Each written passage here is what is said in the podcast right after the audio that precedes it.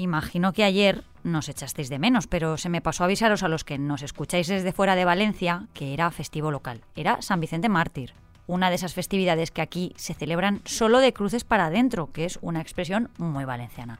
Y bueno, que nosotros es que no perdonamos ni un día libre, que cualquier oportunidad es buena para no hacer nada.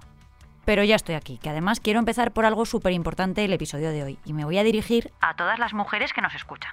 Sí, a ti que estás ahora pasando a tu perro o a ti que me escuchas en el autobús. No importa la edad que tengas, pero tengo una pregunta para ti. ¿Has ido a la revisión del ginecólogo este año? Si la respuesta es no o no lo recuerdas, ya estás tardando en pedir cita, que queda casi todo el 2024 para que acudas a la citología. Así que venga, aprovecha, que pongo la cabecera y te cuento por qué es tan importante que me hagas caso. Soy Marta Hortelano y cada día, de lunes a viernes, quiero darte buenas noticias. Así que si necesitas un día sin sobresaltos, este es tu lugar seguro. Los buenos días, un podcast diario para ponerte de buen humor. Como os decía, me vais a permitir que hoy arranque por lo importante. Y eso es, en este caso, la efeméride. Y es que cada año, la tercera semana de enero, se dedica a la concienciación sobre la prevención del cáncer de cuello de útero. Esta enfermedad se detecta con una prueba rápida y sencilla. A ver, es algo molesta, no te lo voy a negar, pero dura un par de segundos y te da la tranquilidad para todo el año. Se trata de una citología y es una de las pruebas más comunes entre las mujeres. Está dentro del programa de cribado, por lo que te la suelen programar y si no te sales del sistema te avisan de cuándo te toca la próxima, como con las mamografías.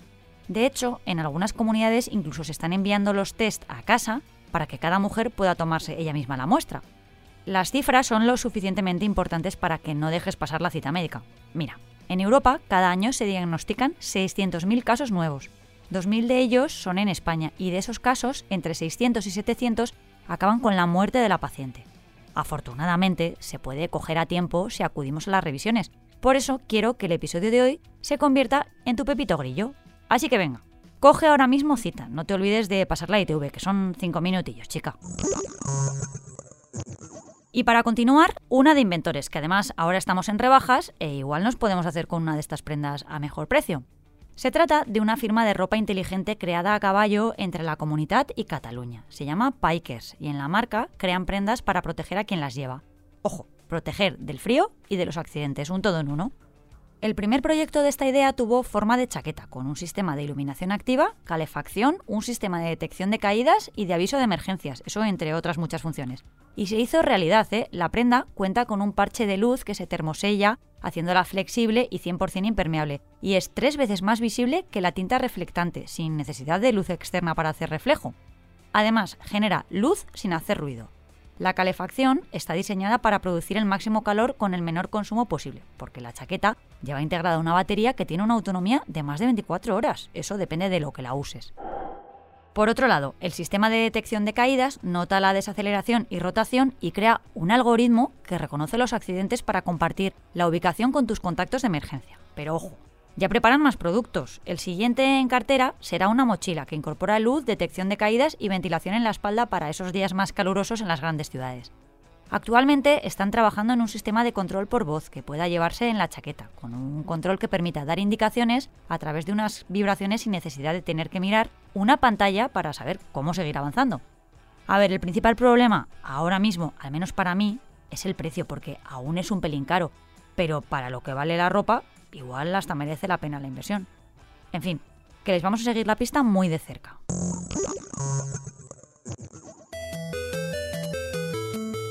Hay clásicos que nunca mueren, tampoco en los videojuegos. Es el caso, por ejemplo, del Tetris, creado por el informático ruso Alexei Pazidnov hace ya casi 40 años en plena Guerra Fría.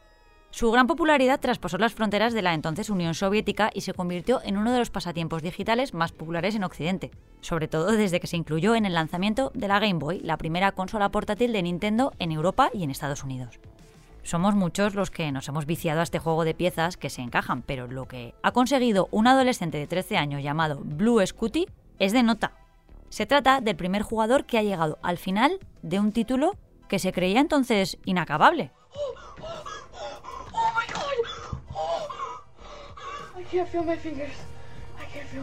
Oh, Dios mío, me voy a desmayar, dice en el vídeo cuando acaba la partida. Y es que hace unas semanas logró llegar a la pantalla de la muerte, la última de la partida, inédita hasta ahora porque siempre se ha creído que el juego no tenía final.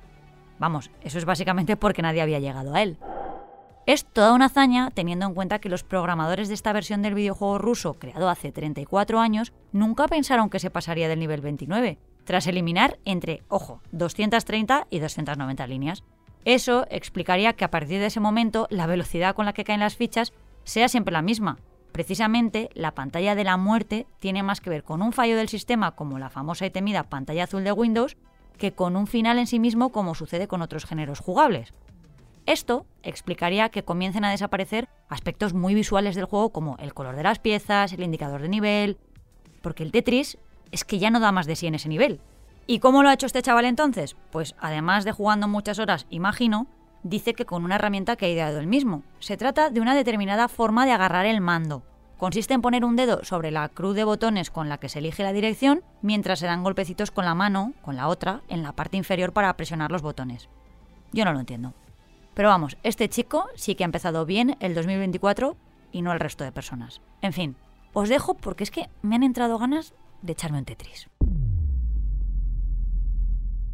Muchas gracias por escucharnos y gracias a ti, Marta. Que va, un placer. Recuerda que si te ocurre algo bueno y quieres contárnoslo, puedes escribir a losbuenosdías@lasprovincias.es. Este podcast ha sido escrito por Marta Hortelano, la edición es de Amalia Yusta y Paco Sánchez, el diseño sonoro es de Rodrigo Ortiz de Zarate y la producción de Miquel Abastida y Tamara Villena.